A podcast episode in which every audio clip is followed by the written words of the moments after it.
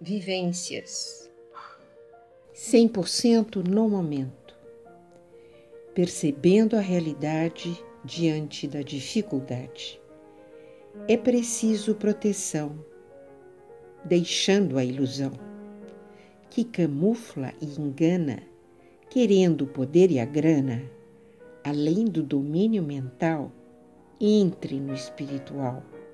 A única saída quando estamos de partida para uma outra esfera. O que foi já era, acordando o coração com prece e canção, mantendo esta cadência, abrimos a consciência.